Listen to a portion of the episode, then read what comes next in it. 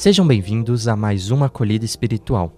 Acompanhe o podcast dessa Ascensão de Jesus, o Cristo. É Ele que nos une a Deus. No próximo domingo será a festa do Filho de Deus que se fez gente, deu sua vida por nós e Deus o ressuscitou. Por isso podemos dizer: o Senhor está conosco. O Papa Francisco diz que a ascensão de Jesus ao céu nos faz conhecer a realidade reconfortante para o nosso caminho, uma vez que em Cristo nos abriu a passagem para com Deus. Ele nos atrai para si, conduzindo-nos ao Pai. A ascensão não indica a ausência de Jesus, indica que ele está vivo, mas de um modo novo. Ele não está mais em um lugar físico no mundo como era antes. Agora ele está em Deus presente em cada espaço e tempo.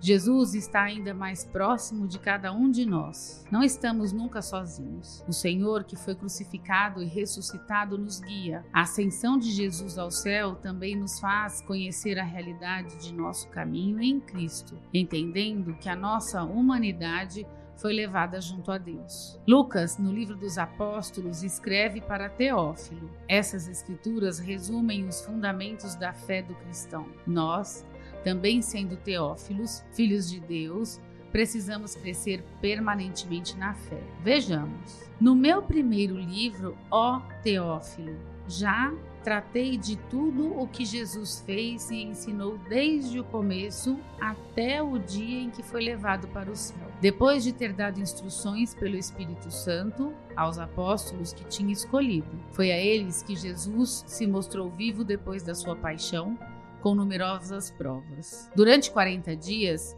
apareceu-lhes falando do reino de Deus. Depois, Jesus foi levado ao céu à vista deles. Uma nuvem o encobriu de forma que seus olhos não mais podiam vê-lo. Os apóstolos continuavam olhando para o céu enquanto Jesus subia. Apareceram então dois homens vestidos de branco e lhes disseram: Homens da Galileia, por que ficais aqui parados olhando para o céu? Esse Jesus que vos foi levado para o céu virá do mesmo modo como vistes partir para o céu.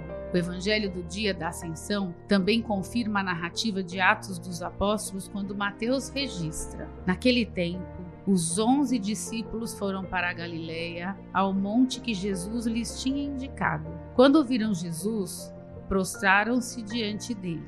Ainda assim, alguns duvidaram. Então, Jesus aproximou-se e falou: Toda autoridade me foi dada no céu e sobre a terra. Portanto, ide e fazei discípulos meus todos os povos, batizando-os em nome do Pai e do Filho e do Espírito Santo, e ensinando-os a observar tudo o que vos ordenei. Eis que eu estarei convosco todos os dias até o fim do mundo. Jesus deixa claro para os discípulos que a nossa missão é melhorar o mundo antes de subir à glória de Deus. Essa tarefa não é fácil, mas Jesus promete que enviará o Espírito Santo com seus inúmeros dons. Assim como em Pentecostes, as portas se abrem e todos saem animados a serviço do reino de Deus.